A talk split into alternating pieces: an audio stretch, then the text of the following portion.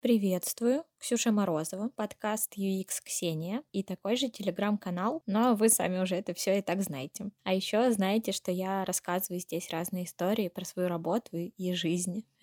И мне приятель сказал недавно, что, знаете, как в меме, с каждым днем мы все дальше от Бога, вот с каждым подкастом я все дальше от UX и от своей профессии и рассказываю какие-то странные истории, но мне нравится. Мне кажется, в блоге может быть что-то серьезное и полезное, а подкаст на то и подкаст, чтобы иметь такой развлекательный формат. Так что вот вам парочка моих историй от приятелей с работы, от коллег и от тех, с кем мы в целом обсуждаем работу. Сегодня я вам чуть-чуть расскажу, как личное близко пересекается с рабочим и почему это иногда хорошо, а иногда не очень хорошо, когда ты погружаешь в карьеру и рабочие задачки то, что у тебя на душе в жизни. В общем, сначала негативная история. Мой приятель работал в компании дизайнером, который занимался разными графическими штуками. Баннерами, открытками, рассылками, в общем, всякой разной красотенежкой. У них была очень сильная команда, очень классные сложные задачи, но иногда прилетали задачи от его руководителя.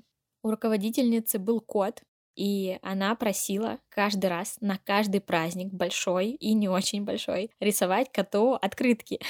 И да, вы не ослышались, это были не открытки с котом, в смысле помести моего барсика на рассылку для наших клиентов на Новый год, а открытки, адресованные коту. Ему нужно было рисовать вот действительно на Новый год, на котий день рождения, на День России, на 23 февраля. Вот кот так, кот сяк, на этой открыточке такой кот, на этой открыточке другой кот. И у дизайнера жутко с этого пекло, и вроде как за это платят, вроде как ты это делаешь в рабочее время, но с другой стороны ты понимаешь всю сюрреалистичность этой ситуации и продолжаешь ее делать то ли в силу возраста, что он был еще молодой и неопытный, то ли в силу тактичности, он ей ничего никогда про это не говорил, делал задачи. Но каждый раз, когда она к нему приходила и говорила, дорогой, пожалуйста, вот моему коту на День народного единства открыточку, он думал, когда же твой кот вонючий наконец сдохнет, иди нахрен со своим котом.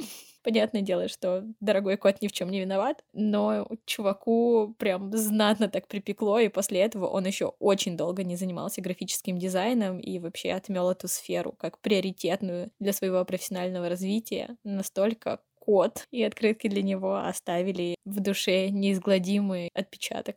Другая история переноса рабочего в личное, в обратную сторону. Мой знакомый чувак занимается маркетингом, и в маркетинге есть такое понятие воронок продаж. Когда у тебя на входе очень много людей, с которыми ты взаимодействуешь, потом на каждом из этапов их становится все меньше, меньше и меньше. Ну вот вообразите воронку от широкого большого горлышка, все сужается к небольшому, и там вот в конце сделка, покупка продукта или заказ услуги. Ну, в общем, ты охватываешь охватываешь как можно больше количество людей для того, чтобы они потом в конце хоть сколько-нибудь из них что-то приобрели. В идеале воронка должна быть, конечно, не очень широкой наверху и не очень узкой внизу, и чем она равномернее, чем больше людей с верхнего слоя условно конвертируется потом в клиентов, покупателей на нижнем слое, тем лучше. Ну и, в общем-то, это особое мастерство выстраивать правильно вот эти воронки продаж для того, чтобы потратить как можно меньше усилий и заполучить как можно больше покупателей. Так вот, приятель, который занимается маркетингом, устраивает такие воронки на сайтах и приложениях знакомств. Вот как он это делает. Он открывает приложуху и свайпает, свайпает, свайпает, свайпает, свайпает. В общем, пока у него не заболит палец или пока не закончатся лайки на этой платформе, такой лимит, оказывается, тоже есть. Он говорит, что он это делает просто неосознанно. Он открывает глаза с утра, включает телефон и просто не глядя детали аккаунтов, ни фотки, ни возраст, ничего вообще. Он просто всех подряд лайкает, как собака. Потом он дает немного лайкам настояться. он откладывает телефон и до вечера не возвращается к этому приложению. Затем, спустя некоторое время, когда уже можно собирать статистику, он смотрит, кто ему ответил взаимно. Таким образом, он не тратит время на тех женщин, которые не заинтересовались им. Он видит уже точно взаимный матч. Это второй уровень воронки. Теперь ему нужно отсеять тех, кто ему не особо интересен, даже несмотря на их входящий интерес. Он отсеивает их и начинает писать только самым подходящим сообщения. Вместо банального «Привет, как дела?» он начинает всем отправлять строчки из песен. Это обычно какая-нибудь американская, милая, слезливая песня романтическая, но это похоже просто на какие-то комплименты. Кто-то даже не выкупает, что это текст песни, и думает, что он милые штуки пишет. Кто-то понимает, что это песня, кто-то говорит, что это ее любимая песня. Ну, в общем, он просто без заморочек на уточнение каких-то личных предпочтений, на хитрые сообщения или на топорные сообщения «Привет, как дела?» Он берет, пишет одно предложение, одна строчка из песни или одно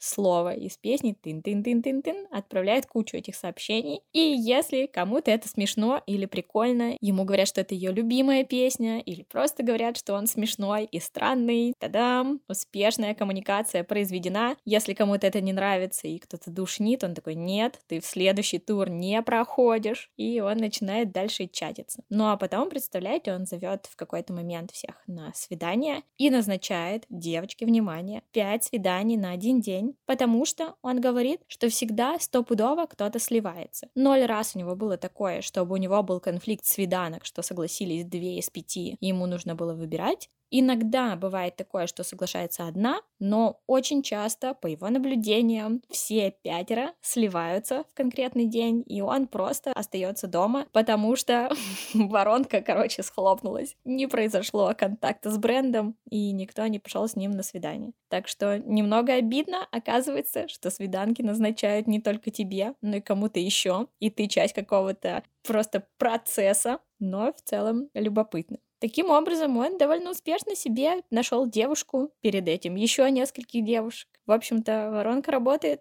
Не знаю, насколько это этично, и надеюсь, вы не узнаете, что это за приятель, чтобы его не дискредитировать, и надеюсь, вам никто никогда не писал в приложениях знакомств строчки из песни, потому что вы подумаете, что я говорю о каком-то конкретном человеке, а это не очень хорошо. Такие вот переносы из личного в рабочее, из рабочего в личное. У меня такое тоже случается постоянно, но кажется, что это уже тема для следующего подкаста. А я сижу и засекаю время, чтобы не наболтать лишнего, потому что по статистике длинные подкасты, оказываются, слушают меньше. Это видно прям на моих подкастах. Так что вот вам коротенький, миленький рассказ.